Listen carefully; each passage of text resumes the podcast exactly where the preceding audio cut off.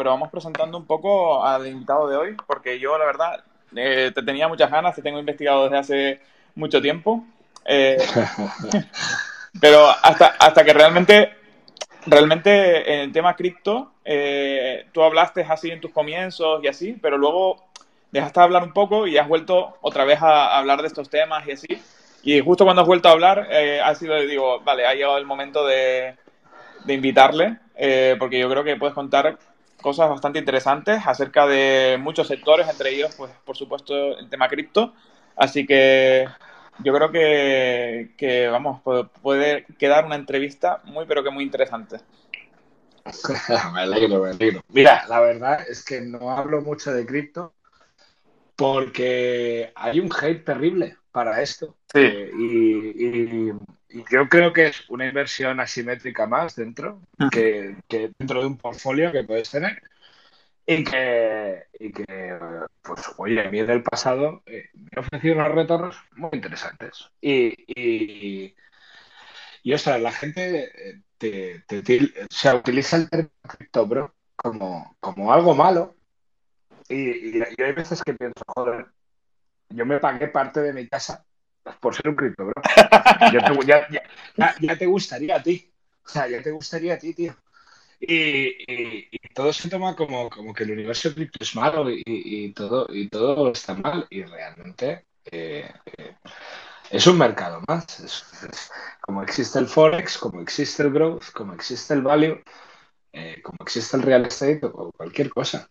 Sinceramente. Lo que pasa es que como no, y, evidentemente hay, hay tantos scams, tantas estafas, tanta gente que se ha aprovechado en los momentos de hype, pues entiendo muy claro. Eh, al final pesa más la percepción que no la realidad. Claro, ese es el tema. De las al cosas. Final, al final, si la gente en, Bull eh, ve un montón de, chicos jóvenes poniendo los mil euros que tienen ahorrados en, la primera shitcoin que, que ven, pues al final nombre que eh, eh, es, normal que los lo cataloguen también como criptobros, ¿no? Porque al final son los que más ruido hacen, ¿no? Pero realmente eh, yo creo que hay bastantes personas dentro del sector, sobre todo se ve ya en bear market, ¿no? Que de verdad controlan mucho, pero mucho, acerca de el mercado, de cómo funcionan las blockchain y todo este tipo de cosas. Y y para nada son criptobros, ¿no? Eh, de estos que comentan. A ver, eh, yo creo que todos los que estamos en este sector desde hace ya unos años, nuestra parte de nuestra parte mala de criptobro, o sea, el criptobro malo, eh, la tenemos. Tengo una anécdota muy graciosa que estaba usando sentado en el sofá. Mira, ¿os acordáis cuando hubo aquel pampeo de Doge que se fue a 72. No me acuerdo por qué. Era una historia de Elon. Sí, algo de Elon, seguro. No, no me acuerdo, no me acuerdo exactamente por qué fue, porque hace, hace dos años ya. Eh, pues en ese impasse de, de, de, esa, de ese hype de Doge, que evidentemente fue un eh, by the rumors en the news, mm. vamos, que se, que se veía de lejos, eh, ah, sí, ya me acuerdo, porque había un directo de Elon Musk en, en el late night de, Jimmy Fallon. Ah, sí, que, que, se puso de Wario, ¿no? Ese. Eh, eh, sí, sí, exacto. Sí, sí, fue esa noche. Pues yo me acuerdo que en ese momento salieron un montón de shitcoins en la, en la BSC con mil nombres de Doge. Doge 2.0, Doge no sé qué, Doge no sé cuántos. Y yo estaba sentado en el sofá con mi novia y le dije, mira, le voy a meter 100 euros a esta puta mierda y, si, y con todo este hype que hay, voy a ganar dinero. Porque me voy a aprovechar de toda la gente que es imbécil y se cree que esto es un proyecto serio. Y, le dije, si gano dinero, nos vamos a Formentar una semana. y eh, en dos horas hice un por 13 de esa, de esa, inversión de mierda, porque este era un, eso era un casino de verdad, y, nos fuimos a Formentera. Eh, con, pues eso, pues fueron 1.300 dólares, una cosa así.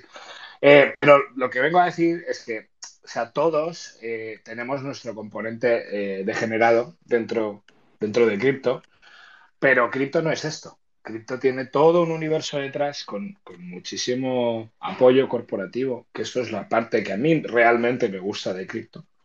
Mm. Eh, que es muy interesante a futuro y que yo creo que en la próxima década veremos muchas aplicaciones que están por venir. Estoy totalmente de acuerdo contigo. Al final, el tema cripto, yo creo que ayuda a solventar muchísimos problemas a nivel bancario, a nivel eh, interoperacional, ¿no? Eh, o sea, solventa, digamos, muchas, eh, muchos problemas a nivel de transacciones. No sé, realmente es una tecnología que funciona, ¿no? Lo que pasa es que es una tecnología tan innovadora, yo creo, que aún la regulación le ha costado muchísimo. O sea, si ya de por sí ya le cuesta a la regulación adaptarse a las cosas de las nuevas tecnologías, imagínate, a algo que, que está construido para eliminar intermediarios, que precisamente son los bancos. ¿no? O sea, al final eh, hay muchos intereses detrás de que, de que no, no, se implementen, pero la tecnología pues, eh, se abre paso, ¿no? Y, y realmente yo creo que van a suceder cosas muy interesantes, sobre todo yo creo que en el próximo año, cuando empiecen a, a regularse las empresas con el reglamento MICA y, y, todo este tipo de cosas que, que, yo creo que van a aportar muchísimo al sector, sobre todo en Europa, porque si es verdad que en Estados Unidos la cosa va mucho más lenta de lo que, de lo que suele, digamos, pasar, entre comillas, ¿no? Porque normalmente Estados Unidos está como la primera, pero ahora Europa parece que con, el, con MICA eh, es, mucho más... Eh, abierta, entre comillas, a, toda esta innovación. Así que veremos a ver qué pasa. Pero, pero vamos, yo creo que es un sector bastante interesante, al, cual yo creo que merece una investigación eh, a, nivel inversión. Y, por supuesto, eh, a mí me gustó mucho el título, el de Sin morir en el intento, porque lo tenías en algunos vídeos tuyos y, te lo he copiado un poco. pues invertir en cripto Uy, se cortó. eso es invertir en cripto sin morir en el intento, no sé si me escuchó. Sí, ahora sí. ahora sí. Se cortó un poco. Que eso, que es invertir en cripto sin morir en el intento, ¿no? Ese es el objetivo, porque realmente eh, esto, vamos, lo, llevo, llevo trabajando un hilo acerca de todo esto, eh, de tema de privacidad, de de, anonimato y ese tipo de cosas del sector cripto, porque realmente la blockchain no está hecha para que tú tengas una privacidad y un anonimato absoluto. O sea, la blockchain está hecha para eliminar intermediarios. Entonces, ¿qué pasa? Que tú eres absolutamente, eh, ¿cómo, eh, ¿cómo, decirlo? Eres eh, Sí, eh, de, tus actos eres absolutamente... Eh, joder, me he trabado, perdón, ¿eh? Eres el, propietario de tus propios actos. sí, eres responsable de lo Eso, responsable, no me salía la palabra, perdón. eres responsable absoluto de tus propios actos en el sector cripto y es por eso que es importante saber invertir sin morir en el intento. ¿no? Eso es un poco el objetivo de este podcast, de, de haberte traído por aquí. Y quiero que nos cuentes acerca de tu trayectoria, cómo empezaste en el sector. Eh, me contaste el tema de Adobe, pero seguro que hay muchas más anécdotas eh, acerca de cómo, cómo empezaste. Eh, así que cuéntanos un poco desde el principio. ¿Quién eres tú y, cómo, cómo, digamos, descubriste el sector, cómo empezaste y así? Mira, yo siempre lo he dicho, yo soy un, yo soy un tío normal que ha seguido la trayectoria, digamos, clásica de estudiar carrera, eh, hacer másters en el mundo laboral, estudiar y trabajar, pegarte hostias por todos los lados, no tener un duro, endeudarte, etc. Y, bueno, al final pues acabé sacando un fondo de inversión a bolsa, o sea, el fondo no era mío, evidentemente, yo formaba parte del equipo directivo y yo era director de una, de una área y, y desde entonces pues eh, estoy, estoy trabajando en el entorno de real estate eh, de fondos de inversión, de una manera o de otra. Eh, ese es un resumen rápido, ¿vale? Eh, el tema de cripto, yo empecé en 2016, pues como empieza yo creo que la mayoría, porque un amigo te habla de Bitcoin y, y, de estas historias, y bueno, de hecho, había oído hablar de Bitcoin antes y esto fue una anécdota muy, muy, muy divertida porque luego la piensas con los años y dices, eres un imbécil. En 2011, cuando estaba en la residencia de estudiantes, el novio de una, de una, de una chica que vivía en la Resi fue uno de los primeros embajadores de Barcelona de, Bitcoin. Y el tío nos quería instalar en los ordenadores como los primeros programas de minado de, de Bitcoin. Yo pasé del tema porque, o sea, me parecía aquello como. me parecía ciencia ficción. O sea, imagínate. El, el, genio del campus, ¿eh? Sí, sí, no, no, o sea, imagínate ahora eh, eh, la película. Pero es que oh, ahora te vas a ir más todavía. Eh, uno de mis colegas de, de, la residencia se instaló el software de minado y, y descubrió un ordenador con que habían minado 1300 bitcoins. ¿Vale? Ostras. ¿Vale? Pero que 1300. 1300, sí, eran 1340 y algo. Es que me acuerdo que, me acuerdo que hace, hace un par de años hablamos del tema. Y este tío tenía el portátil de la época de la uni en, en un trasero, roto, con la pantalla rota y tal. Y al final lo acabó conectando a una pantalla tal y lo estuvimos mirando.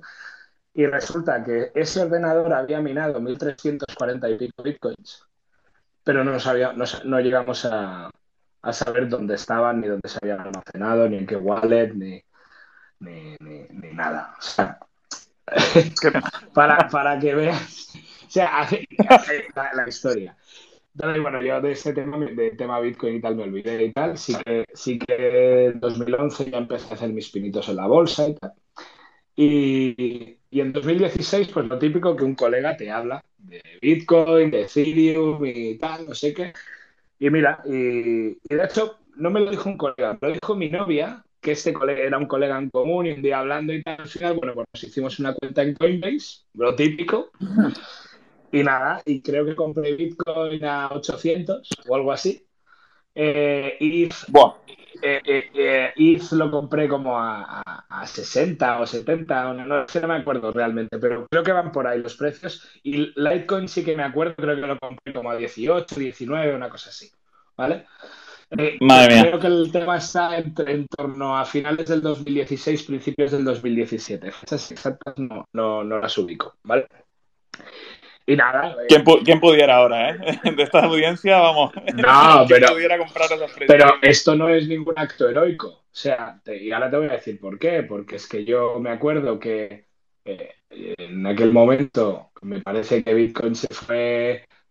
No llegué ni al bull run, o sea, no llegué ni al puto bull run. Eh, creo que antes de la bestialidad era los 21.000, creo que cuando Bitcoin se fue como a 4.000 o así, eh, me lo vendí y Ethereum también, porque además no tenía pasta.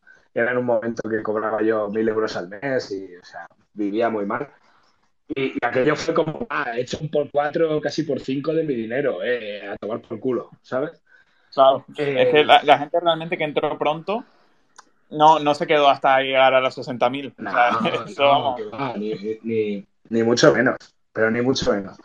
Y nada, o sea, siempre pues seguía haciendo seguimiento un poco, siempre vas comprando un poquito de Bitcoin y tal, porque dices, hostia, esto subió y tal, pues, pues siempre conviene tener un poco. ¿Vale? Eh, no, no, de hecho, en el anterior también me lo vendí antes de lo que tocaba, o sea, o sea no, no, esto de que no te diré nunca, he vendido en el pico, esto de Bitcoin y tal. Pero si alguien te lo dice, también te miente, o sea, que, es que realmente es súper difícil encontrar el pico, ¿sabes? Y más cuando llevas mucho tiempo ahí aguantando, eh, es complicado. Eh, realmente no. Yo creo que el objetivo no es ese. Eh, el objetivo realmente es sacarle rentabilidad y ya está. Oh, no... oh, ojo, eh. O sea, ahora, después de dos bull runs, eh, mi mentalidad acerca del tema cripto, pues ha cambiado mucho. Y, y, ves cosas que cómo se han comportado de una manera o de otra. Y, y luego, tema, en tema altcoins, yo me acuerdo que Alcoins no había estado metido nunca. Y como, como yo estuve trabajando en un, en un fondo, pues te juntabas con gente de, que, de, Nueva York, de la matriz y tal, que venían. Y, y empecé en Alcoins porque un, un tío de, del curro me habló de IOTA. ¿Vale? Y empecé, sí. y empecé a investigar IOTA, que de hecho IOTA es un holding que sí que, sí que mantengo y sí que tengo por, por, el, por el tema de, de, todo el apoyo institucional europeo que hay, y del gobierno alemán y del gobierno de Canadá, etcétera.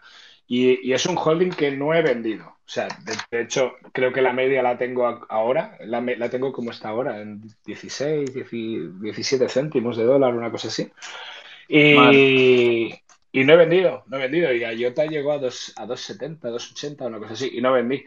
Pero no vendí, no vendí por, porque, porque pienso que es un proyecto a futuro con, una, con un respaldo institucional, y etcétera. Pero de esto ya hablamos luego. Y, y ahora os cuento lo más gracioso, que es mi incursión en, eh, en el anterior Bull Run. Eh, yo en 2020 estaba aburrido en casa, pues como todos.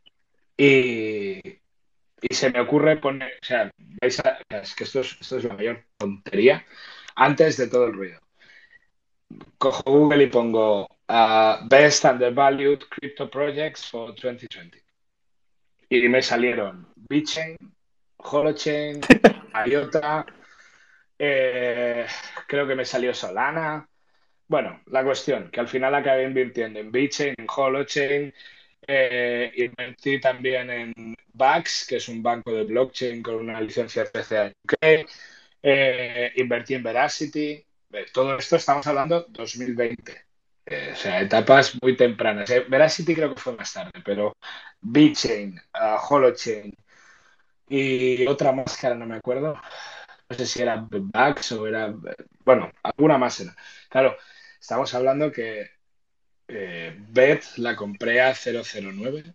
Eh, Holochain a 0,304 ya que yo se fue a 3 céntimos. O sea, yo, aquel día estaba flipando.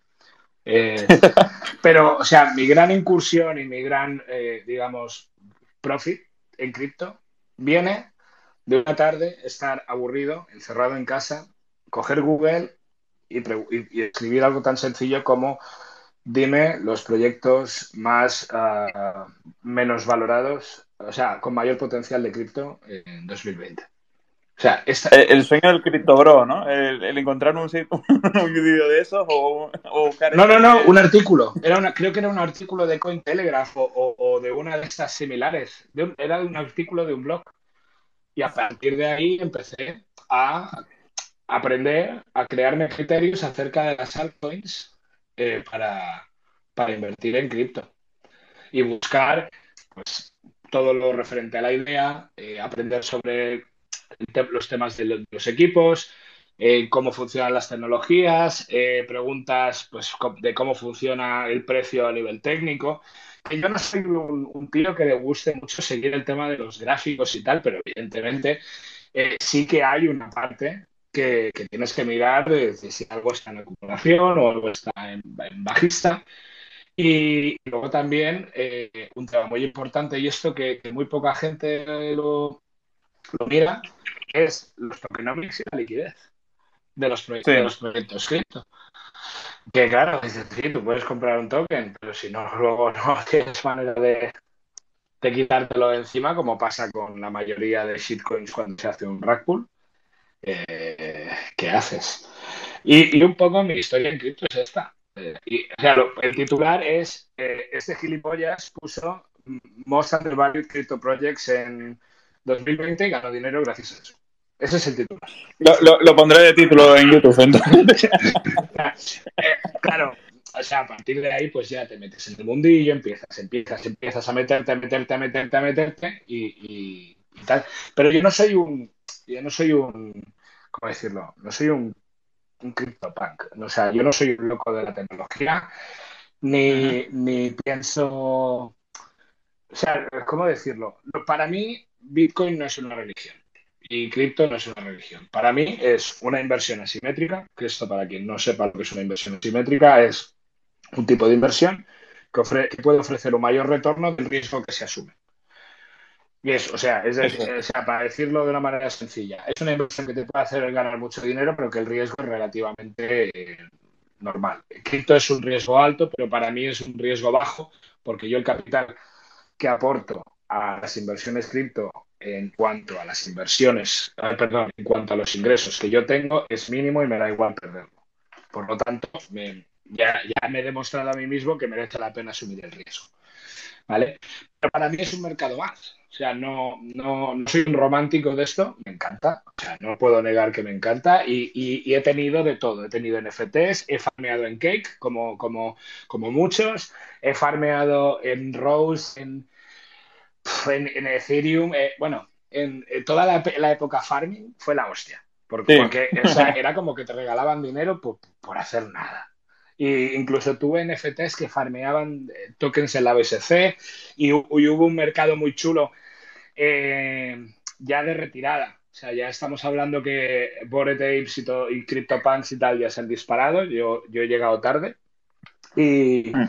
Y hay todo un boom en, en, la BSC. Es, creo que fue pues en 2021. Sí, yo creo que fue 2021. Fue en todo el, el, el, el bull run y tal. Y yo lo que hacía era comprar NFTs de la BSC minteándolos y, vendiéndolos eh, después de, cuando se hacía el soldado.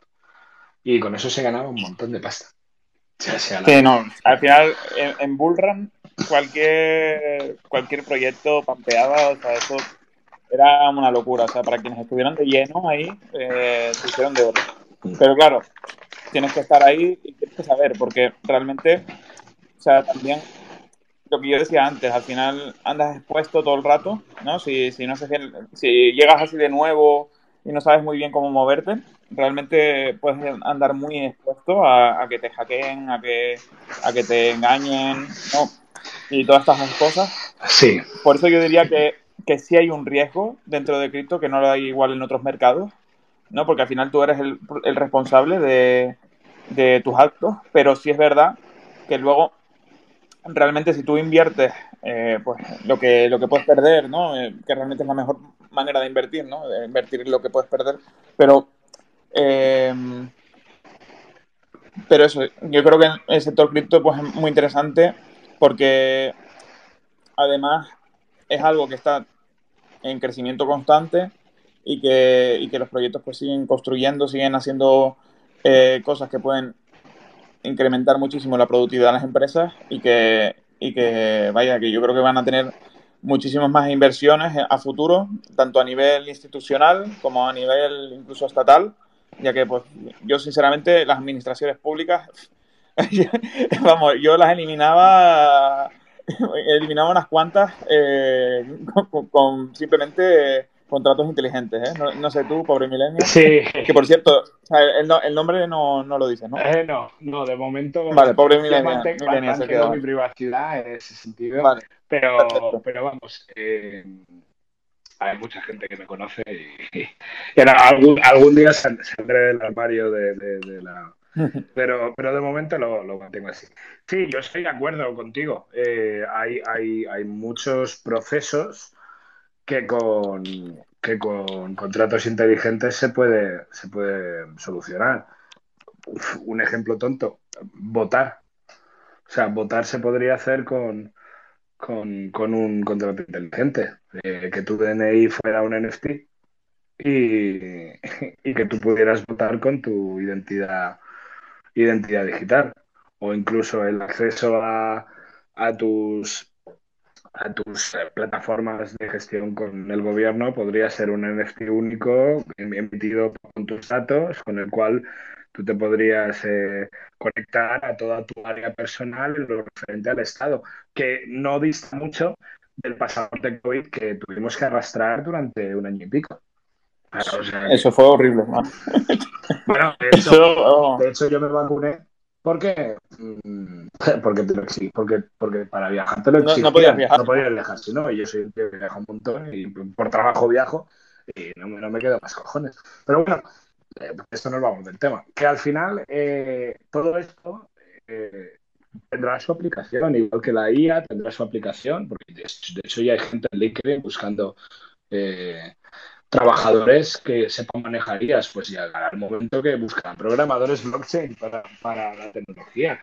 Al final, yo, yo, trabajo en una empresa que mi, digamos, mi base de datos para trabajar, yo trabajo más a nivel financiero, eh, tiene 65.000 filas y columnas nunca las he contado, pero creo que tendrá alrededor de 200 o 300 columnas. El tema de los datos eh, necesita un empujón porque vivimos, vivimos pegados al Excel y creo que si nos escucha algún analista de alguna Big Four, eh, hay muchas cosas que tienen que evolucionar más allá de las tablas dinámicas, eh, las queries y, los buscar Vs mm, de, Total. Yo, de hecho, en la carrera, o sea, yo, yo estudié administración de empresas y yo enseguida me di cuenta. O sea, yo digo, no me puedo pegar a un Excel el resto de mi vida. O sea, esto se me queda corto, ¿sabes? No, o sea, lo que tú dices, o sea, yo no puedo tener 55.000 columnas e ir analizando una por una, o sea, no, no tiene sentido. Entonces, eh, al final me fui adentrando, adentrando y ahora estoy haciendo un máster en ciencia de datos, ¿sabes? que al final eh, todo lo que sea optimizar eh, hay, que, hay que saber usarlo, ¿no? y, ese es el tema, ¿no? El tema de los datos, cada vez las empresas manejan más datos, cada vez son más importantes, cada vez eh, vamos, cualquier ínfima eh, noticia o, cualquier cosa que, pueda inferir en el precio o en o aunque al cliente le guste, que no le guste, eso va a ser clave para que la empresa pueda competir o no. Entonces, pues si, hay, si es importante porque no nos estamos especializando en optimizar eso, ¿no? O sea, al final es la conclusión que llegué y es por eso que, estoy estudiando esto, ¿no? Porque realmente yo creo que es importante. Es el futuro, o sea, es el futuro. Mm. te lo digo. Mira, yo, yo en mi curro soy como Dios porque hago macros de Excel y, realmente son macros que haría cualquiera de cualquier becario de una Big Four, ¿eh? Eso es una tontería. Y la gente flipa y no, y no, y no lo saben, y no saben ni, utilizarlo. Mira que está hecho para tontos, ¿eh? porque lo hice con la intención de, que un equipo entero trabajara con ello. De hecho, mi equipo, yo no soy jefe, pero dentro de mi equipo se implantó. Y, y vamos, está todo el mundo contentísimo. Pero, o sea, estamos a un nivel de tratamiento de datos, a nivel trabajo, que, es patético. Entonces, tiene que llegar algo, no sé si la IA, no sé si la blockchain, que solucione esto y que haga más sencillo, porque llegará un momento que manejaremos tantos, tantos, tantos datos sobre tantas cosas que no, que va a ser, va a ser inviable manejarlo para una persona. a... ver, realmente siempre está la programación, ¿no? Que eso es, digamos, la, la parte igual más jodida, ¿no? Porque realmente no cualquiera puede programar, pero yo creo que ahí precisamente ahí está el beneficio, ¿no? O sea, si tú eres eh, capaz de hacer cosas que, otras personas no, ahí es, es, donde vas a interesarle a, más empresas, ¿no? Por lo tanto, Por supuesto. Eh, yo, vamos, yo, yo creo que, que no haya aplicaciones sobre esto de momento que, o sea, fuera de Excel, que Excel, vamos, a mí me parece la polla si sabes usarlo bien, o sea, lo que tú dices es ponerse y, y ya está, ¿sabes? No, realmente no tiene tanta complicación como parece pero sí es verdad que hay, hay cosas que se te quedan cortas, ¿no? Y que pues igual, eh, igual sale una herramienta en un futuro, pues ya sea por IA o con, contratos inteligentes que puedan optimizarlo más y que sea, digamos, family friendly, entre comillas, para las personas que no están tan adaptadas a, programa, a, a programar, ¿no? Pero realmente yo creo que, que de momento, vamos, hay que aprovechar el, eh, que, que no existen ¿no? Y, saber programar, que eso nunca está de más. Eh, la programación para mí es de las cosas, vamos, que, te, que a nivel currículum es de las cosas que más te aportan. O sea, vamos, ahora mismo el mercado laboral yo diría que es 70% de, de empresas que buscan gente de programación, porque es que no las hay. Entonces, si tú empiezas a programar, aunque sea un poco, ya te diferencias muchísimo de la mayoría. Sí. Y y, realmente eh, exponerse. o sea, no, no tiene Sí, lo que ojo, ¿eh? porque, mira, casualidades de la vida, eh, la pareja de, la, mejor amiga de, mi novia eh, es un. Yo le digo que es un traficante de personas, pero él realmente es un tío con, con equipos enteros que usan profesionales IT por todo el mundo. ¿Vale? Para proyectos de Vodafone, Telefónica, eh, bueno, ¿sabes? E-, equipos, en plan, su modelo de negocio es, oye, compro un consultor uh, backend por eh, 5.000 euros en el mercado y se lo vendo a una gran empresa por 10.000 y el margen es el mío, ¿vale? Y lo que, o sea, quedamos muy asiduamente, como comprenderás. Y, él me dice que, el sector de contratación de externos IT está complicado a, día de hoy. No sé si por la recesión que puede estar llegando o por los resultados empresariales, no lo sé. Pero, pero que está así. Pero que sí, que no te discuto que todo aquel que se prepare y se forme en Haití en sus diferentes formas. Y sobre todo que destaque, porque Haití puede ser el que arregla eh, los ordenadores en una empresa administrativa, como pueden ser los chicos de Haití que trabajan en donde yo trabajo, o puede ser un gran programador y crear aplicaciones eh, o lo que sea.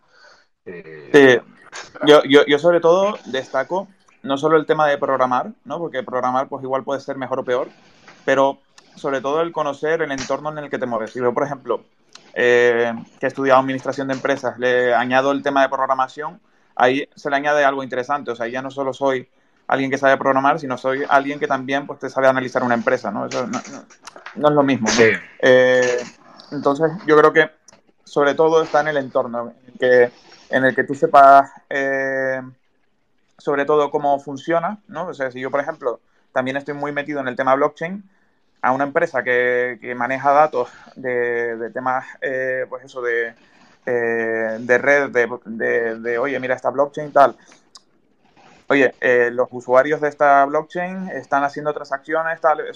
igual alguien que solo sabe programación no te lo sabe analizar, pero yo sí, ¿no? Eso, digamos, es la, la diferencia y yo creo que ahí es donde hay que destacar bastante, ¿no? Porque, pues, yo, por ejemplo, o sea, programar a mí me gusta, pero hasta cierto punto. No puedo estar todo el día programando. solo, vamos, eh, eh, eh, solo vamos, yo creo que los, los, que están ahí a tope todo el día programando tienen un don o algo así, porque es que yo, yo no puedo, o sea, no tengo tanta paciencia. Hay gente que, pues eso, que ha nacido para eso, pero yo creo que, que, que el poder aportar diferentes aspectos dentro de una empresa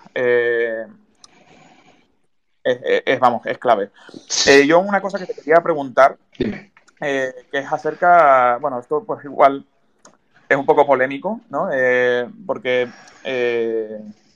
claro, lo estuviste comentando ayer y, justo te iba a preguntar acerca de esto, pero te quería preguntar acerca de la tokenización inmobiliaria. ¿Por qué piensas que hasta ahora no se ha conseguido, digamos, un sistema eficiente, entre comillas, de tokenización. Mira, eh, de hecho, hoy he tenido una discusión fuerte con alguien que pertenece sí, a... Sí, sí, por eso me, daba palo un poco preguntarte. No, no, no, no, hay problema. Eh, eh, yo, yo, yo, si no me equivoco, por lo que te he estado leyendo, manejas muchísimo acerca del tema inmobiliario y, vamos a hablar de blockchain y no vamos a hablar de, tokenización. mira, te voy a dar una respuesta rápida. El problema de las plataformas de tokenización de inmuebles españolas porque eh, no puedo opinar de las de otros países porque no conozco el mercado, es que la gente que está detrás no se han dedicado al sector nunca y que se han subido al hype para ganar dinero a base de comisiones. Y, explico.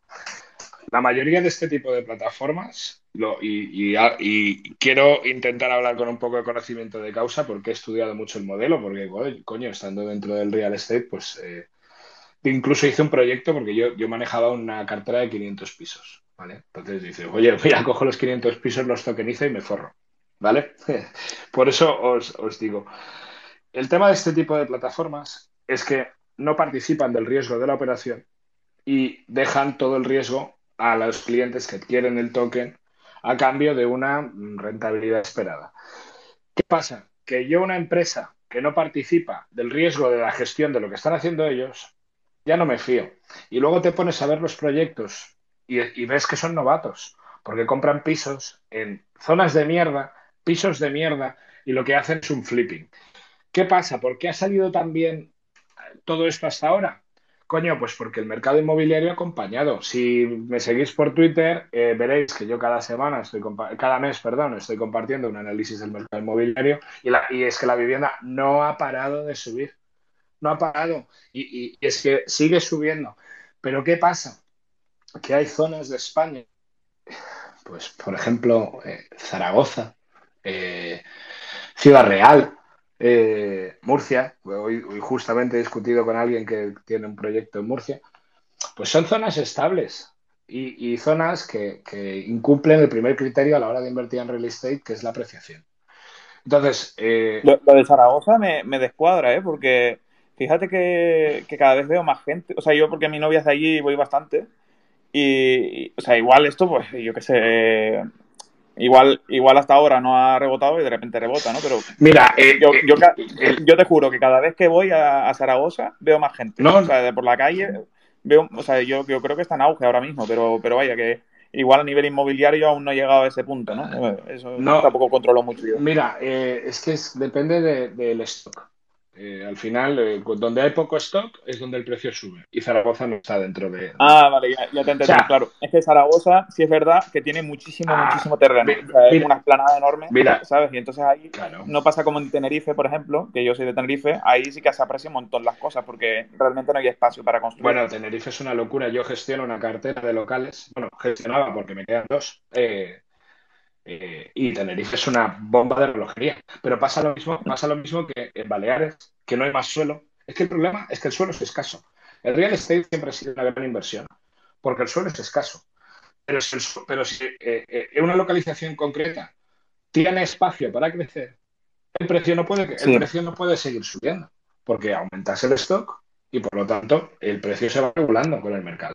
Sí, eso, eso, eso ahí tienes razón. Eh. Por ejemplo, eso, Zaragoza, lo que, lo que yo decía que no me cuadraba, pero es que claro, tú ves Zaragoza y es una meseta que, que, es enorme, ¿sabes? Ahí tienen espacio para construir muchísimo. y, y, claro, ahí sí que es verdad que el precio no se va a apreciar, pero sí que se va, a aumentar bastante el stock. Mira, zonas, zonas como Zaragoza, Ciudad Real, Murcia, eh, fueron las que se llevaron el palo más gordo, Toledo, eh, fueron, las que se llevaron el palo más gordo en la anterior crisis, porque se construyó mucho en sitios que realmente no había una necesidad de vivienda, ni, centros, ni centros de trabajo, ni nada.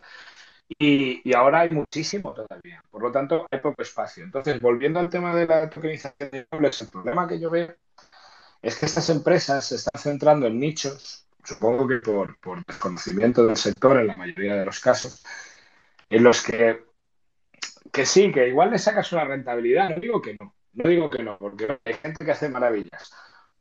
Pero el problema es que lo veo que todo el mundo se centra en lo que yo le llamo los guarripisos.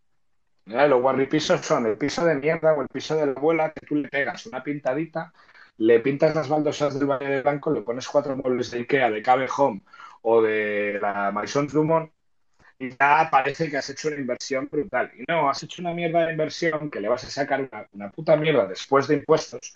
Y luego encima te enteras de que están haciendo rondas de financiación por ahí, buscando financiación, y dices, a ver, hijo mío, si a ti tan, tú eres tan buen inversor y también te va, y tú ganas dinero a base de comisiones de la gente que compra tokens, ¿qué coño haces levantando rondas de financiación? ¿Para qué necesitas el dinero? Esa es la gran pregunta que yo me hago. Entonces, por, eso soy tan contrario a este tipo de plataformas. Y luego también que estamos en un momento de ciclo que a pesar de que yo defiendo de que el precio de la vivienda va a seguir subiendo en general, no en específico, ya estamos empezando a ver indicadores de que puede que baje en ciertos sitios. Entonces, si el ciclo ya no te acompaña y, y tú estás dando unos plazos de entre 6 y 36 meses hostia, eso es una inversión de mucho riesgo. Y luego, por no hablar de, que esto no está regulado, esto está en un limbo legal de préstamos participativos, si tú eres dueño de una porción de un préstamo. Eh, es, demasiado. O sea, la gente se piensa que está invirtiendo en un valor seguro, pero lo está haciendo a través de un vehículo inseguro. Por, eso soy tan contrario. no sé si ha quedado claro o me enrollas demasiado. Yo, yo, creo que lo has explicado bastante bien. O sea, lo has explicado yo creo que fenomenal. Eh, básicamente, o sea, igual lo resumo yo peor, pero eh, que al final, eh, digamos que lo venden como si fuese algo súper seguro y que con una rentabilidad de, la hostia, pero realmente no están siendo conscientes de, de lo que de, lo que hay afuera realmente, ¿no? De lo que, lo que va a pasar. No lo tienen tan bien analizado como, como dicen, ¿no? Eso es un poco lo que, lo que dices tú, ¿no? Sí, más o menos, sí. Yo, yo estoy, pues fíjate, yo estoy de acuerdo contigo. O sea, al final, yo si fuera a invertir en este tipo de, de participaciones, eh, yo me esperaría, sobre todo en la regulación MICA, que, va a solucionar muchas cosas en 2024. yo esperaría al menos a eso, ¿sabes? A que, a que se regularicen con eso porque eso va a ser clave, va a ser un antes y un después en, en todas las empresas cripto en Europa. Uh, así que al menos yo me esperaría hasta ese punto, ¿sabes? A que se regularicen con, con Mica. Ya después ya no sabría decirte. Sí, yo esperaría a que hubiera una regulación clara, porque dices, vale, voy a invertir en un valor seguro, pues oye, al menos que haya una manera segura de invertir en este tipo de valores. Y luego la otra es el ciclo, el ciclo del mercado. El ciclo está, yo creo que está muy agotado. En, no, no en todos lados, porque hay ciudades que, que, siempre van a tener una demanda brutal eh, de vivienda. Sí, Tenerife lleva no sé cuántos años en alza. Perdona, y Baleares, y Baleares, o sea, yo, hice una inversión en Baleares, bueno, no es una inversión, porque es mi casa, es la casa en la que voy a vivir. Pero es que, pero es que yo ya no sé, se ha revalorizado casi un 100% del precio que yo compré. Yo compré una ruina, ¿eh? las cosas como son. Pero, pero que es una locura. O sea, ahora creo que el último dato del informe es que Baleares ha subido un 12, un 13% el precio de la vivienda, pero es que la semana que viene voy a sacar el alquiler y el alquiler ha subido un 27%.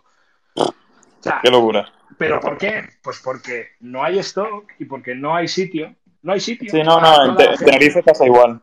Claro. En Tenerife, sobre todo en el sur, en el sur de Tenerife, bueno, Sí. en el norte poco, un poco, poco, pero En, en en en Realejos, por ahí, ¿verdad?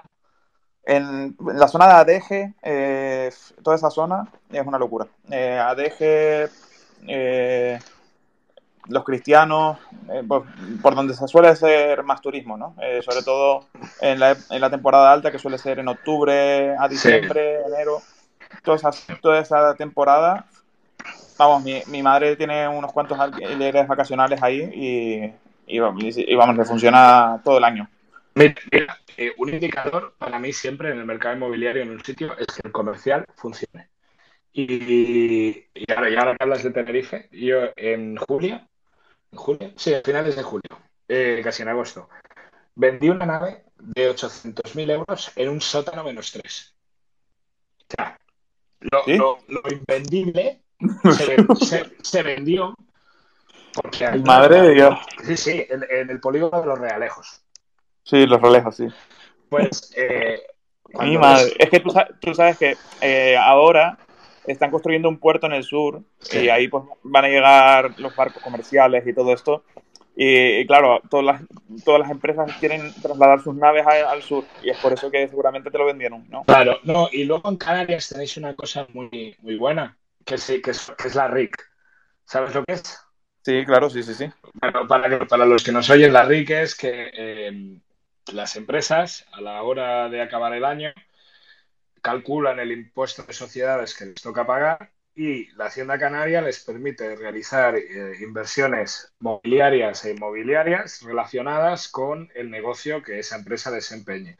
Entonces, por ejemplo, me invento, si tú eres una gran empresa y tienes que pagar un impuesto de sociedades de 250.000 euros, tú puedes invertir dos- esos 250.000 euros en un inmueble. Por ejemplo, afecto a tu actividad. Yo qué sé, tú eres una Sí, empresa. bueno, en un inmueble o, o en tu propia empresa. Sí, o en, tu, pro- o en tu propia empresa, en personal, en coches, en furgonetas, en, en- en lo que sea.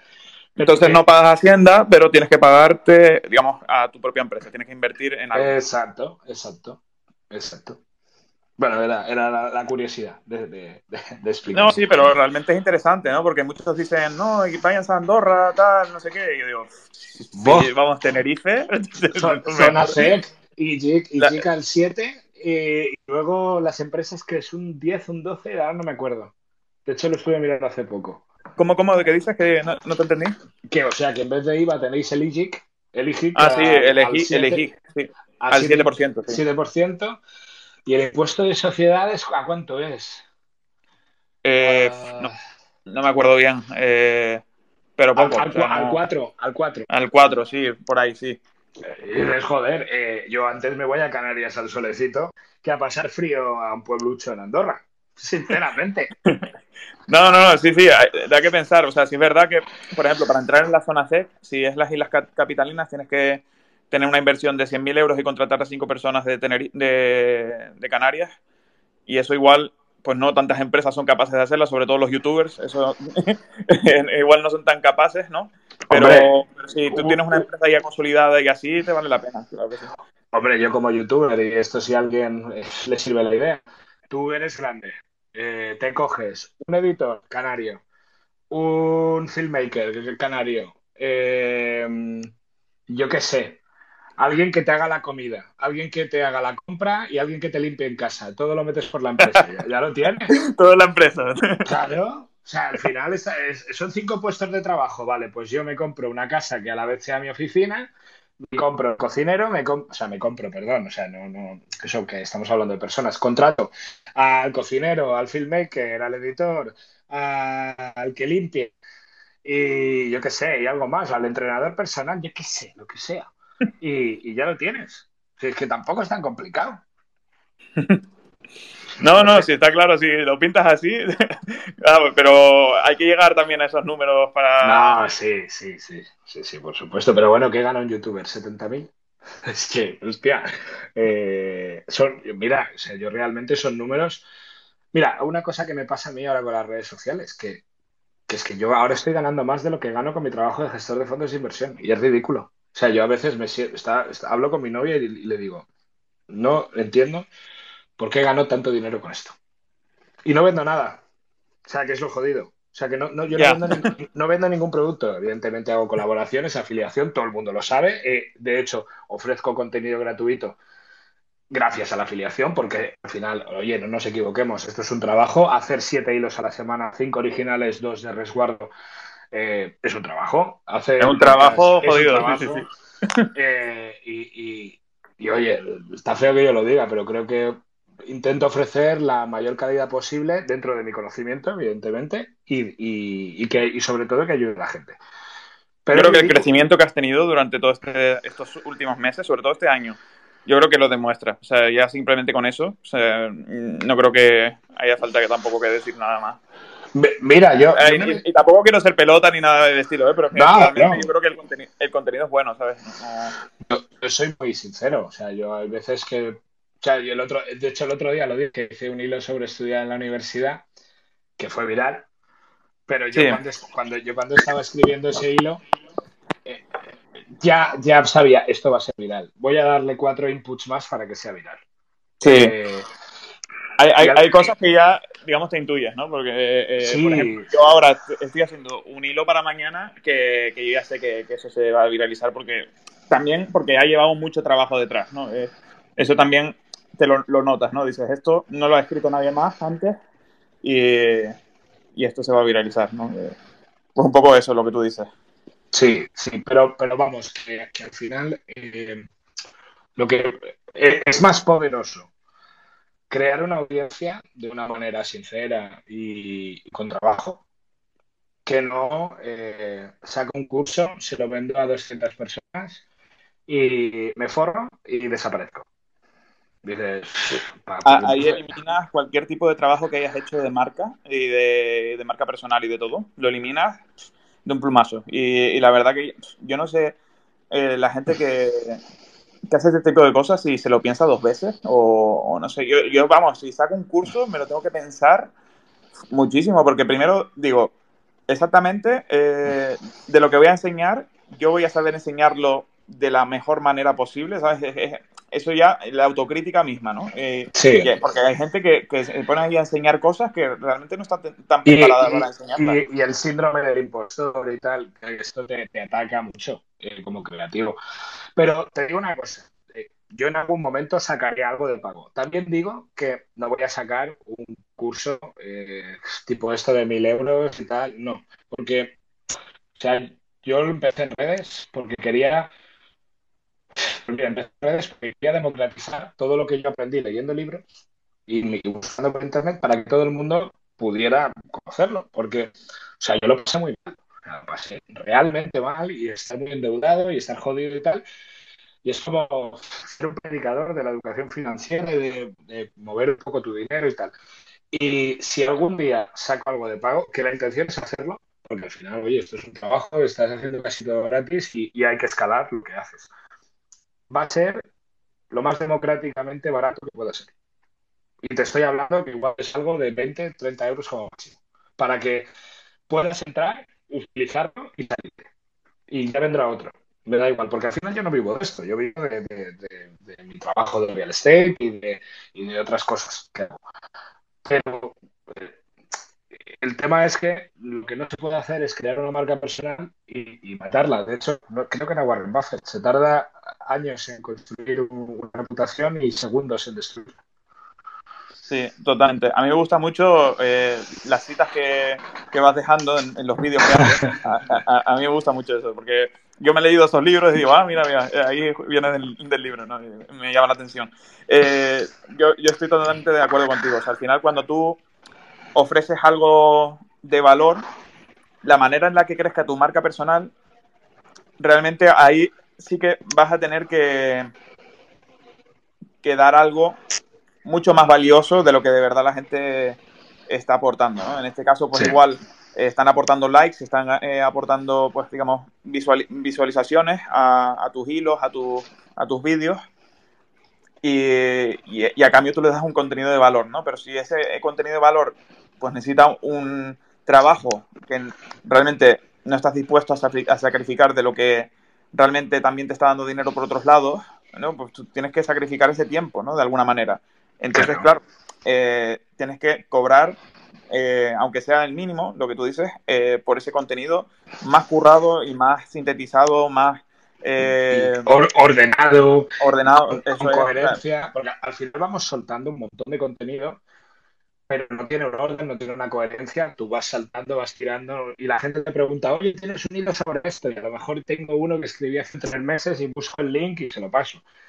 Pero llegará el día en que diga, vale, vamos a hacer esto un poco más serio, vamos a poner orden, vamos a, no, digo que vaya a ser un copia-pega de, de mis hilos, ni mucho menos, pero vamos a ponerlo todo eh, bueno, no quiero adelantar cosas porque estoy construyéndolo y no. pero vamos. No, pero, pero, mira, yo por ejemplo. Yo, por ejemplo, yo me he dado cuenta de lo mismo, pero. Pero a ver, yo, sinceramente, yo creo que toda esta información que voy a, a poner está en internet, así que yo lo voy a dar gratis. O sea, simplemente voy a ordenar cosas y, y voy a, a poner cosas eh, para, sobre todo para la gente que se está iniciando en el tema del sector cripto, en, el, Discord, voy a poner pues todo ordenado, pues yo qué sé, eh, pues, pues eso, eh, yo qué sé, billeteras frías, billeteras calientes.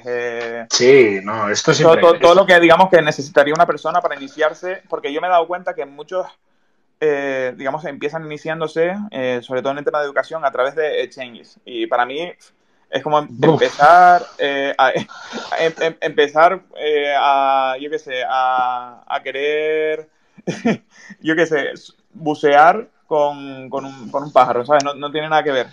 Entonces, eh, yo he dicho, oye, pues, si la educación gratis la tienen estos exchanges, yo voy a intentar que eviten a toda costa los exchanges porque para mí son lo peor y, y vamos a hacer algo que, que realmente aporte algo de valor a la comunidad y que, y que por supuesto pues eh, sea gratis porque eso yo si cobro algo por, por, lo que hago será por, por algo que realmente eh, no esté en ningún otro lado no eso yo creo que es la clave no no por supuesto por supuesto o sea pero de todas maneras el conocimiento hoy en día está gratis en Internet o pagando con libros, que bueno, que la mayoría de libros están gratis en Internet, las cosas como son.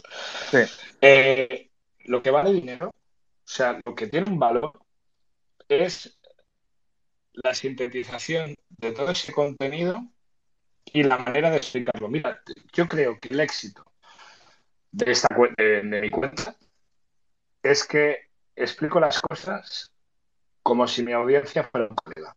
O sea, yo, intento explicar todo sobre inversión en los diferentes ámbitos y en real estate, en cripto, en fondos, en acciones, en lo que sea, como si se lo explicaran a un colega tomándome una cerveza. El problema que hay muchas veces es que eh, se enseña desde un pedestal y, y, el que enseña está mirando por hacia abajo. Y, cuando tú te pones a la altura de la persona que quiere aprender, esto es como los niños. Cuando tú le pegas una bronca a un niño, tú te pones a su altura y lo miras a los ojos y el, niño aprende. Pues con, todos los temas de la vida, cuando enseñas así es mucho mejor. Y, el valor de las cosas, yo creo que está en la síntesis, en aportar ese, conocimiento a ese nivel para que, la, para que cualquiera lo pueda entender y luego la calidad de cómo lo expliques y cómo lo enseñes y el tiempo que te lleve, porque al final, oye, tenemos que valorar nuestro tiempo. Eh, ¿cuánto, ¿Cuánto vale tu vida? al final, eh, ¿qué, valen dos horas tuyas que no estás con tu novia o con tus hijos eh, haciendo otras cosas. Sí, yo, yo lo mido así, ¿eh? Realmente, o sea, ¿cuánto cobras por hora? Pero claro, ¿cuánto cobras por hora fuera de tu trabajo? Ahí ya eh, la gente se lo piensa, ¿eh? Ya la gente dice, bueno, pues, eh, claro, esa hora realmente estoy en el gimnasio, estoy con mi novia, estoy con mis hijos, ¿sabes? No, realmente esa hora tiene valor, o sea, o sea, me refiero, valor que se pueda pagar, yo creo que no, ¿sabes? al final son cosas que, que, uno pues, necesita para vivir, ¿no? Y, claro, eh, si tú lo tienes que sacrificar, eh, no sé. Eh, hay, que, tienes, que, ponerle un precio. Tienes que ponerle un precio. Hay que ponerle un precio, pero, pero es jodido, ¿eh? Sí, sí, sí. Sí, es jodido. Es jodido y aparte el problema de entras en ese universo vende humos, según la calificación española, porque, claro, aquí en el COVID hasta el más tonto hacía relojes y, te veía un curso de cosas. De hecho, hoy estaba viendo una entrevista a Romo Alfons, que es, que es uno de los cracks del SEO en España. Bueno, yo creo que a nivel mundial, ¿eh? al menos de habla hispana. Sí, eh, al que siempre veo por Instagram. Sí, sí, pues estaba viendo una entrevista de él y, es que tenía toda la razón. A, a veces, mira, yo me han pasado cursos inmobiliarios de, gente y dices, hijo puta, si está comprando guarripisos, si es que esto no tiene mucho secreto y encima te está diciendo que busques en idealista el cabrón. Y dices, a ver, eh, ¿esto, ¿esto qué es? Y luego, luego, hay, luego hablas con gente que, realmente se dedica a esto. De hecho, hay, hay un par de tuiteros que sí que son muy, muy, muy potentes y que no hacen mucho ruido. Y, y, dices, joder, es que si tú sacaras un curso, tío, de ti sí que se, se prendería. Y luego, de hecho, hemos trabajado juntos en alguna operación o hemos desatascado un tema o lo que sea. Pero bueno, ¿qué es eso? Que, cuando sacas un curso luego o, una formación o algo, algo de pago, una newsletter de pago, lo que sea, ya te salen con el ataque y tal. De hecho, no he sacado nada todavía. Tengo material, ¿eh? tengo un montón de material hecho, pero no he sacado nada porque prefiero crear una audiencia, eh, enseñar, enseñar gratis y, el día que me apetezca, mm, ordenaré todo eso, más lo que ya tengo hecho, y, diré, mira chicos, vale tanto. No será un curso, ¿eh? pero sacaré algo de, pago. Pero bueno, pues sí, claro, vamos, yo creo que todo el mundo estamos en nuestro derecho de, poder hacerlo, al final es nuestro tiempo, ¿no? Y pues nosotros le damos valor como nosotros queramos, ¿no? O sea, vamos, si la gente que se pone a juzgarlo, pues a veces si lo usara todavía, ¿sabes? Si, si pagara y, tuviera la experiencia o, yo qué sé, si de verdad fueran opiniones contrastadas de gente que ya ha tenido la experiencia y ha dicho, oye, esto es una mierda, ¿sabes? Eh, pero realmente la gente se pone a criticar cuando no hay, no hay, todas esas opiniones, ¿no? Al respecto. Mm, y simplemente porque pues saques cursos o lo que sea. Y la verdad que eh, eh, es, es, injusto es el deporte nacional de España. Dejémoslo así. De todas maneras, también otra cosa de, oye, si estáis, si queréis crecer en Twitter, un truco. Eh, en España, eh, la envidia es el deporte nacional. Aprovechaos de ella. Hay un libro cojonudo de Risto Mejide que te caiga mal o te caiga bien el personaje que se llama Anoyomics, que se llama es el arte de ganar de molestar para ganar dinero. Leos ese libro. Porque en España funciona de cojones tú tocas ciertas teclas y ciertas palancas que molestan a la gente y eres viral. Eres viral, creces. Creces, ganas dinero. Aquí dejo el truco. como, como ayer, ¿no? tocas un par de teclas y ya. Sí, sí. sí, pero bueno. Oye, volvamos a cripto. Hablemos de cripto. ¿Qué más me quieres? ¿Qué sí, eh, ¿Tienes un nodo de, de Bitcoin? No. No tengo tanto Bitcoin. O sea, no, no, no, eres eh, así tan, bueno, como tú dijiste antes, ¿no? No, vale, eh, yo, soy un inversor value. O sea, yo compro las, eh, las cripto como si fueran acciones de empresas, porque considero que pueden tener un valor futuro y cuando llegan a un target de precio cercano las vendo. y ya está. Vale, bueno, sí, es una manera de invertir, creo que sí. vale, siguiente pregunta. el POAP que tiene, o sea, el POAP, el, NFT que tienes de perfil, eh, ¿es comprado? O sea, ¿realmente es un NFT? O... Ah, es un NFT. Eh, está en la BSC, de hecho. O sea, esto es un CryptoPunk, ¿vale? Que mi novia modificó el color de las gafas imitando a las ray que, que yo llevo siempre, que son las Byfaner con, con el cristal verde. y con el fondo cambiado. Y sí, es un NFT acuñado en la BSC. No lo tengo en Twitter porque Twitter solo admite Ethereum y Matic, creo. Y, pero, pero sí, sí que es un NFT. De hecho, los que me seguían por Instagram hace cuando empecé, porque empecé, yo empecé en Instagram, en Twitter, eh, lo enseñé que, había acuñado el NFT. Eh, no me acuerdo, me acuerdo creo que lo hice en, en el NFT o algo así. Pero sí, sí que es, sí que es un NFT, sí. ¿Y el, nombre Pobre Millennial, ¿de, ¿de, qué viene? ¿Por qué te pusiste ese nombre? Pues mira, porque creo que es el reflejo de una generación. Eh, creo que nos ha tocado vivir a los que tenemos entre 20 y algo y 35 o 40 años una época un poco rara a nivel económico. Nos hemos comido dos crisis, a nivel trabajo cuesta mucho. Te pagan en un trabajo 2.000 euros y te crees que eres el puto rey y realmente 2.000 euros es una puta mierda de dinero hoy en día. Y, creo que el nombre es un reflejo de lo que me ha tocado vivir y lo que le ha tocado vivir a nuestra generación. Evidentemente ahora mi posición económica es mucho mejor, o sea, ¿para, qué vamos a negarlo?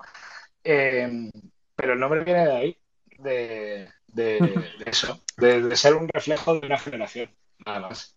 Es que es buen nombre, me, gusta tu nombre. Eh, al igual que me gusta el mío, el mío yo creo que es el más original de, del entorno cripto. El tuyo eh, acerca de esto, eh, te quería preguntar qué le dirías a, tu yo de 23 años. Yo tengo 23 años, entonces, ¿qué le dirías? Porque, pues, lo que tú comentabas, ¿no? Al final ha vivido eh, vivido muchas crisis, ¿no? Eh, entonces supongo que querrás decirle algo para que esté preparado, así que... Eh, Mira, a la gente joven mm, de hoy en día les diría, uno, el mundo de redes sociales no es real. Hmm. Y, o sea, no es real, no.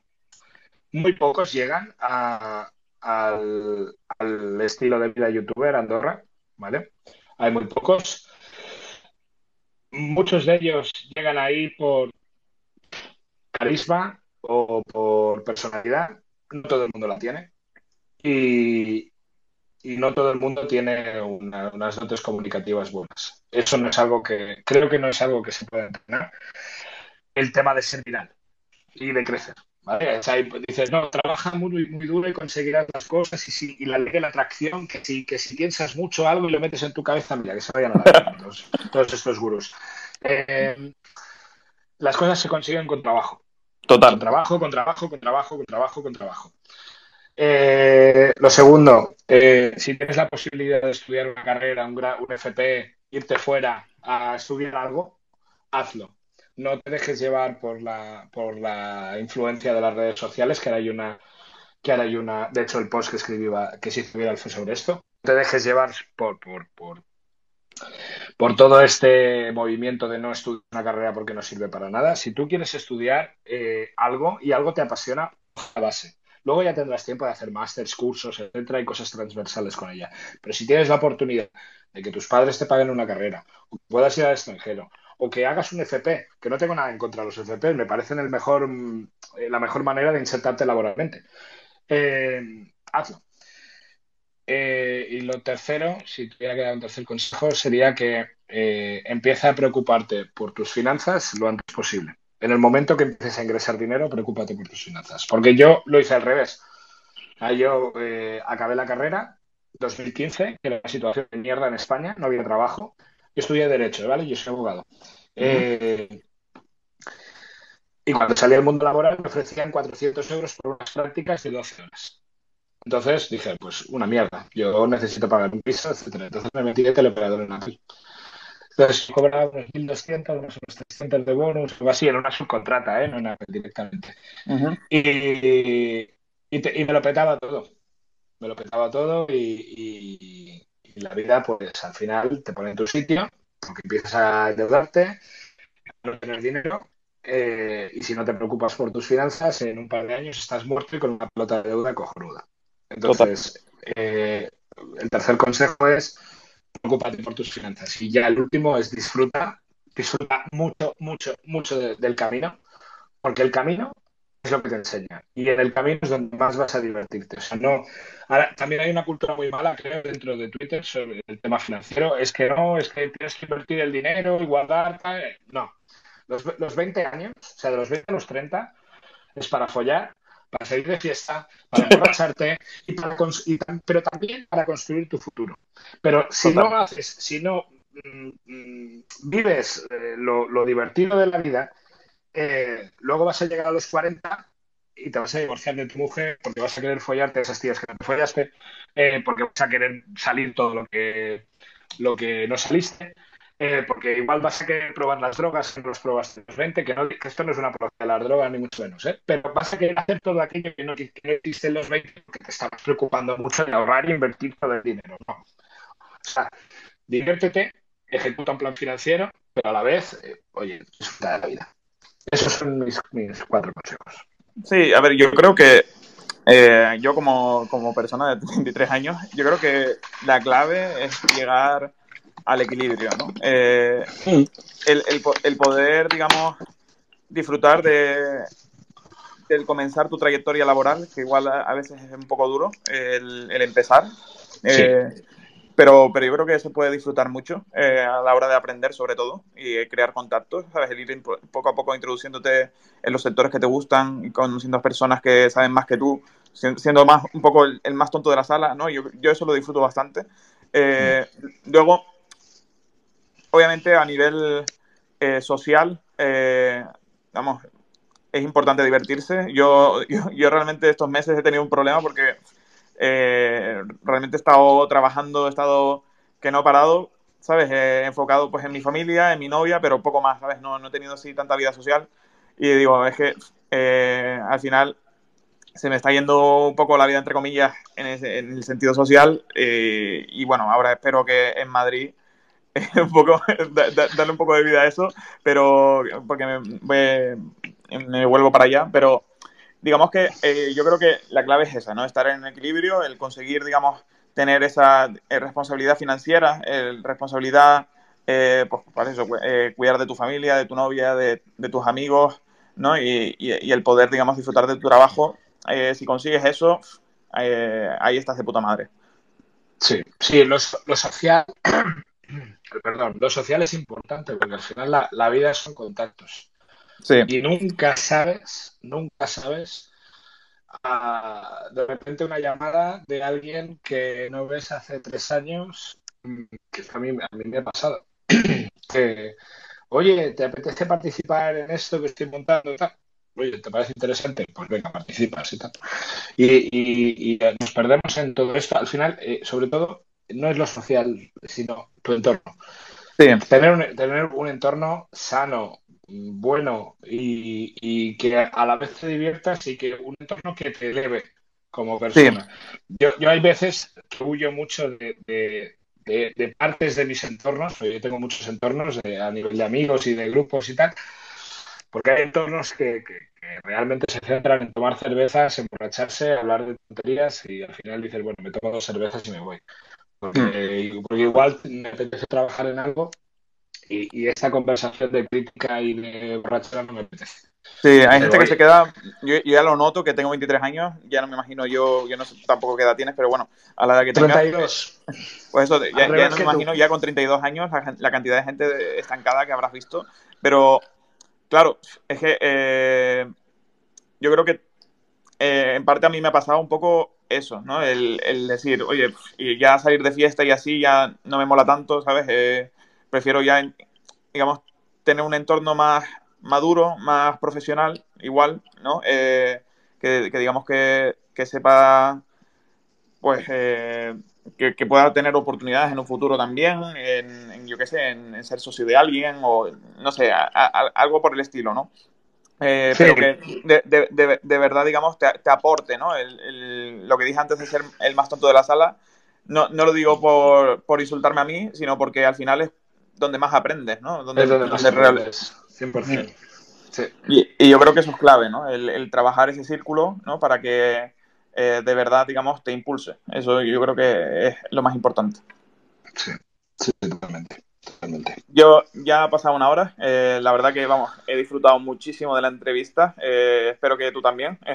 Eh, claro. Bueno, espero que la gente, que por favor dejéis muchos comentarios a ver qué os ha parecido la entrevista y le demos engagement a tope al, al compañero. Mira, pues yo, yo, no suelo pedirlo, ¿eh? nunca, nunca lo pido, pero bueno, ya que lo pides tú, pues que hágame yes. caso. y, y, nada, la verdad que, pues eso, yo creo que has dejado muchas perlitas que, vamos, si la gente eh, que ha venido un poco tarde se la quiere volver, volver a escuchar, vamos, eh, lo recomiendo al 100% porque ha dejado muchas, eh, eso, perlas, muchas pepitas de oro que yo creo que eh, que son súper importantes a la hora tanto de invertir como, como de, de vivir, ¿no? En general. Y, y, sobre todo en el tema cripto, yo, yo, creo que han surgido bastantes anécdotas interesantes que, que, que yo creo que a la gente le habrá llamado la atención eh, que, y, que, y, que, por supuesto, eh, invitadísimo a, a próximos podcasts. Eh, sí, encantado. Yo encantado. Lo que os ha quedado una cosa, decir, no tengáis vuestras criptos en los exchange. Compraos billeteras frías, por favor. Sí, bueno, en el hilo de mañana yo lo dejo claro, porque en el hilo es que no, no veas, llevo una semana trabajando en ese hilo. ¿eh? o sea, ¿Qué, qué, billet, ¿Qué, billetera usas tú? De, yo, de wallet? yo, ¿sabes cuál es Big Box? No, esta no. Esa eh, para mí es la mejor. O sea, cualquiera que sea open source, eh, sí. es de lo mejor. O sea, Ledger y toda esa mierda, no. no. eh, que sea open source es lo más importante. Sí, sí. De todas maneras, yo te digo, yo soy de los antiguos porque no he investigado más sobre el tema billeteras. Yo uso Ledger y SafePal. No sé qué, no sé, no sé qué opinas de SafePal. SafePal es mejor, SafePal es mejor, pero, pero aún así, eso, tiene, tienen que ser, o sea, es esencial. No sé si la, eh, te enteraste de la polémica de Ledger que tuvo hace sí. poco. Sí, pero se tiraron para atrás, al final no lo hicieron. Sí, al final se tiraron para atrás, pero en cualquier momento pueden hacerlo si, si les sí. sale de los cojones, ¿sabes? Es, es, es así. Pero... Sí, de, to, de, to, de, todas maneras, también te digo una cosa. Eh, yo soy de los que. Yo, no, no, lo que te he dicho antes, yo no soy un CryptoPunk. Yo no creo en el anonimato en cripto. O sea. Entiendo que muchos de los oyentes y mucha gente que está en cripto. Eh, es, uh, es una enamorada del tema de la privacidad y tal, pero para mí será un activo más. O sea, y hay veces que pienso, y esto es todo lo contrario a cripto, ¿eh? O sea, ahora igual me, me, van a dejar de seguir toda la gente de cripto. Eh, yo en, en, prácticamente todos los exchanges, menos en alguno, paso el KC, porque al final eh, yo ese dinero que voy a ganar y que he ganado con, las inversiones en criptomonedas, yo lo quiero en el mundo real. Y yo lo quiero utilizar en el mundo real. ¿Que voy a tener que pagar impuestos por ello? Pues sí, igual que los he pagado por otras inversiones asimétricas. Y porque al final tú puedes ser muy rico en cripto. Eh, dentro de mi estilo de vida, que yo ya he comprado una casa en un sitio, me quiero ir a vivir allí. Eh, y yo soy un tío bastante tradicional en el tema de inversiones alguien que quiera eh, irse a, mm, no sé, Dubai, Portugal, eh, etcétera, y vivir una vida más nómada, estoy totalmente de acuerdo que, que, que esté enamorado de su privacidad en el cripto. A mí, sinceramente, este hay un tema que no. Sí, a ver, no me, yo creo no me preocupa. La clave, eh, bueno, esto lo explico en el de mañana, pero la clave eh, del tema cripto es el compartir los datos que a ti te interesa que sepan, ¿sabes? Eh, me refiero, ahora mismo prácticamente no hay filtros, o sea, todos los datos que tú tienes, eh, donde pagas, donde eh, compras el pan, eh, cuánto le has dado a tu amigo, el socio, cuánto has ganado por la vivienda, tal, todo lo sabe el banco, lo sabe todo el mundo, ¿sabes? Entonces, ¿qué pasa con el tema cripto? Que por primera vez en la historia tenemos la opción de de tener la soberanía de nuestro dinero. ¿no? Entonces, al final, eh, si nosotros podemos tener eso y además eh, con muy poco esfuerzo, eh, hay que aprovecharlo, ¿no? De, cierta, en cierta manera. Eh, pero claro, yo entiendo tu parte de, mira, no me quiero complicar la vida, ¿sabes? al final esto yo lo tomo como una inversión más y yo pago lo que tengo que pagar y ya está, ¿sabes? Eh, ah. me, dejo de líos y, ya tomo por culo, ¿sabes? Eso también, también estoy también totalmente de acuerdo con eso, ¿no? ojo, hay parte, hay parte de inversiones en Monero o en Bitcoin que sí que están destinadas a un posible, creo que un poco utópico futuro en el que nos limitan lo que podamos comprar y que Bitcoin y Monero serán las opciones a ser un poco más libres a nivel eh, día a día. Evidentemente, una parte de que, se, que se invierte y se compra destinada a esto, pero no es lo principal. Sí, no, no, al final lo principal es lo que pueda entrar y salir de manera eh, fácil, ¿no? Porque también es, un sector que, a pesar de tener esa, eh, digamos, rentabilidad, ¿no? Esta asimétrica, ¿no? Eh, al final es, es, algo muy, pero que muy arriesgado eh, en el sentido de, mira, yo qué sé, el mismo Ledger eh, se le puede ir la olla y decir, oh, mira, vamos a hacer esto, esto y esto, y ahora ya no puedes retirar tus criptos, ¿sabes? O, algo del estilo. Eh, o, yo, qué sé, se, se cae la wallet, la hot wallet en la que tienes el 50% de tus criptos. Coño, a tomar por culo, ¿sabes? No, no, no tienes control sobre eso realmente, ¿no? entonces eh, en parte tiene sus riesgos, ¿no? Y, es por eso que hay gente, pues, que como tú, ¿no? Que dice, oye, mira, paso de esto, yo pago impuestos, eh, hago KYC en Exchange y, y ya está. Al final esto es como una inversión más, ¿no? Sí, sí. a ver, para, para mí, en el 98% de, del dinero que utilizo para cripto es así, es una inversión. Y, y, esto dice, ah, es que inviertes en cripto por ganar dinero. No, entonces, ¿para qué inviertes? quien, invierta por la tecnología es un ah, mentiroso de manual. Mira, ¿eh? yo, al, principio, eh, claro, como, como cuando empiezas, yo me volví muy obsesivo, muy, muy, muy obsesivo y me metía en todo y lo investigaba todo y al final te das cuenta que dices, mira, cripto es un mundo controlado por market makers, eh, hmm. por exchanges, eh, y por poderes que nosotros no, los, los, los del mercado, eh, no podemos controlar. No, no, no. Nosotros, nosotros podemos jugar a su juego y aprovecharnos de él. Pues entonces, oye, vamos a aprender a jugar a su juego y vamos a, a intentar hacer un comportamiento similar a ellos en, nuestra, en la medida de nuestras posibilidades económicas y de nuestro conocimiento como inversor. Eh, buscar no porque esto soluciona el trilema de no sé qué tal. Yo no soy, yo soy abogado, yo no soy programador informático. Y, aparte, y aparte hay mucha gente que, yo alucino el nivel de romanticismo con cripto, porque dices, a ver, tío. Eh, cuando inviertes en Microsoft, ¿tú entiendes cómo construyen el hardware de los chips y tal? No, pues entonces, ¿para qué coño te metes? O sea, busca un proyecto con o sea, mi opinión, ¿eh? En cripto.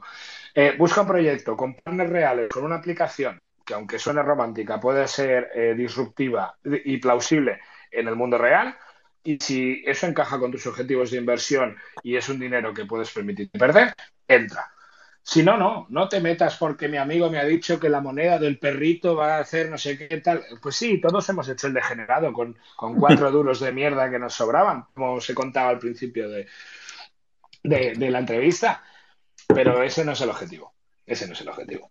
Total. Eh, al final, eh, yo creo que hay que tomarse el sector como, como algo serio, ¿no? Como algo que de verdad estás invirtiendo seriamente eh, pero a la vez tampoco hay que enamorarse, ¿no? Porque no, es bueno enamorarse de, un proyecto, o sea, no, eh, al final te, limita mucho a la hora de invertir en él, ¿no? Porque no puedes, eh, no vas a poder detectar cuándo vender y cuándo comprar de la mejor manera, ¿no? Ahí está, te vas a enamorar. Sí. Esto, es, esto, esto es como las empresas, que te enamoras, te enamoras y, bueno, no, es, como, como con las parejas, que te enamoras, te enamoras, te ponen los cuernos, te está jodiendo y, tú no vendes. y tú no vendes, y tú no vendes, y ves cómo cae, ves cómo cae, ves cómo cae, o ves cómo tu relación se va a la mierda, pues esto es lo mismo. Esto es exactamente lo mismo. el, romanticismo de la tecnología en las inversiones yo intento quitarlo, porque no tiene, no tiene ningún sentido. Sí, hay, hay, que ser frío en ese sentido, hay que, hay que ser muy calculador, ¿no? De hecho, los mejores traders son aquellos que se ciñen a su estrategia, eh, a las probabilidades y ya está, ¿sabes? No se pegan ahí diciendo, mira, este, este puedo tal, este no sé qué, el jefe tal, eh, eso da igual, ¿sabes? Lo que importa es tener rentabilidad y ya está. Sí, sí, sí, totalmente. Pues, pues muy, agradecido por estar invitado aquí. Vamos, agradecido yo, que vas a estar agradecido tú. vamos, eh, vamos yo, yo creo que, que vamos, entrevistas que más me ha gustado hasta el momento. Eh, sé que lo dije con la anterior, pero esta también me ha gustado bastante. Así que eh, nada, eh, invitadísimo para la siguiente, como dije antes. Y, eso. y yo espero que a los, a los, oyentes les haya gustado también.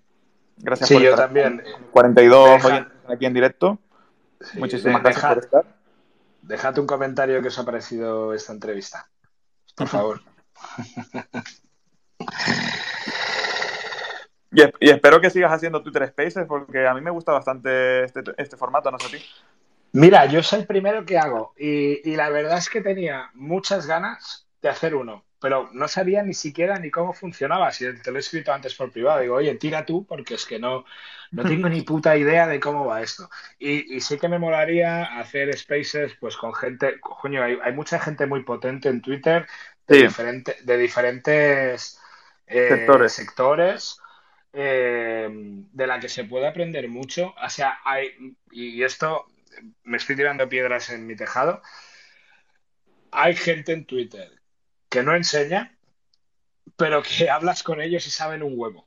Y son perfiles que igual pasan desapercibidos y saben muchísimo. Y a mí me encantaría hacer spaces con este tipo de, de cuentas que están ahí agazapados, pero luego con alguno que hemos hecho alguna cosita fuera de Twitter, dices, qué cabrones. Y, aquí, pues te, animo, te, animo, que lo hagas y a que saques ahí esa información que tienen ahí guardada, porque pueden ser, puede ser bastante interesante, la verdad. Yo, vamos, yo... Hubo un boom de Twitter Spaces en su día, sobre todo en el tema cripto y así, y se bajó bastante, pero yo, yo voy a empezar a mover para que la gente empiece a hacer otra vez Twitter Spaces, aunque sea en competencia mía, me da igual, ¿sabes? Eh, al final yo creo que es un formato que gusta bastante, al final pues tenemos así como la privacidad de que, bueno, yo a ti no te veo, la gente sí que me puede ver en Twitch, que por cierto no puse el link, soy bobo, pero bueno, como la gente tampoco se suele venir aquí, pero, eso que al final eh, tienes esa privacidad, entre comillas, de que, de que no te ven, pero a la vez puedes compartir toda esa información ¿no? que, que tienes y, y la verdad que, vamos, para mí me encanta este formato. Mira, tengo, tengo una entrevista pendiente referente al tema cripto y me parece que la voy a hacer en Spaces. Mira lo que te digo. Ya te preguntaré cómo lo, ya te preguntaré cómo lo grabas luego, pero se queda grabado. Sí. ¿eh? Se, queda, grabado aquí en, el, en Twitter se queda grabado. Luego yo lo resubo con mi cara y así, ¿sabes? Para que la gente pues al menos tenga a alguien a quien ver, pero pero realmente se queda grabado aquí, o sea, la gente luego lo puede lo puede pues escuchar de nuevo. Pues lo, pues mira, igual os sorprendo porque tengo una entrevista pendiente de un tema en cripto y igual hacemos un Spaces para que la gente en Twitter. Pues adelante, seguro que es, vamos, súper interesante. Así que eh, te animo a que lo hagas. Muy bien. Oye, Eugenio, pues no, no me enrollo más, que seguro que te quito tiempo. Eh, gracias por invitarme y gracias a todos por, por, estar escuchando, porque veo muchas caras que se han pegado toda la entrevista aquí escuchándonos y, os lo agradezco de corazón. Sí, ¿sabes por qué? Porque están esperando al POAP que me han rechazado. Así que el POAP es un NFT que te acredita que has atendido a, a la, ah. a la entrevista. Y, ¿sabes qué pasa? Que es que eh, son unos cabrones y me los rechazan siempre. O sea, pero siempre. Es, eh, es una, una, cosa increíble, porque antes, vamos, me las aceptaban todas, pero ahora no sé qué las ha dado, que me rechazan y mira que no pido mucho, pido 15 NFTs y me los rechazan. Claro, como es gratis, pues yo, yo aprovecho. Pero bueno, Nada, un placer. Eh, estén atentos porque subiré el Excel con los POAPs eh, en cuanto me lo acepten, así que estén atentos y, y ya está.